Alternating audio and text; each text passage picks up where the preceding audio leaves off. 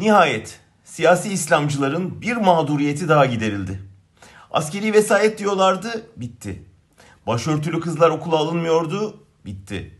İmam Hatip'e engel, bitti. Ve şimdi nihayet Ayasofya'da namaz kılamıyoruz da bitti.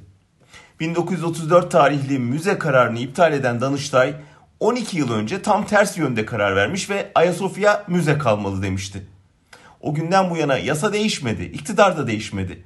Sadece güçler dengesi değişti. Danıştay dize getirildi, cübbelere düğme takıldı. Ortada hukuk kalmayınca böyle işte.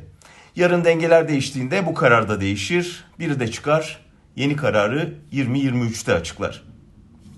Erdoğan geçen yıl Mart'ta Ayasofya konusu açılınca demişti ki daha yandaki Sultanahmet'i dolduramadınız kalkıp Ayasofya'yı açalım diyorsunuz. Bu oyuna gelmeyelim.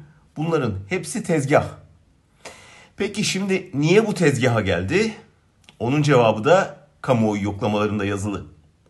Konda Genel Müdürü Bekir Ağırdır 9 ay önce AKP'nin çekirdek seçmeninin en düşük orana indiğini, tarihinde ilk defa %30 seviyesinin altına düştüğünü söylemişti.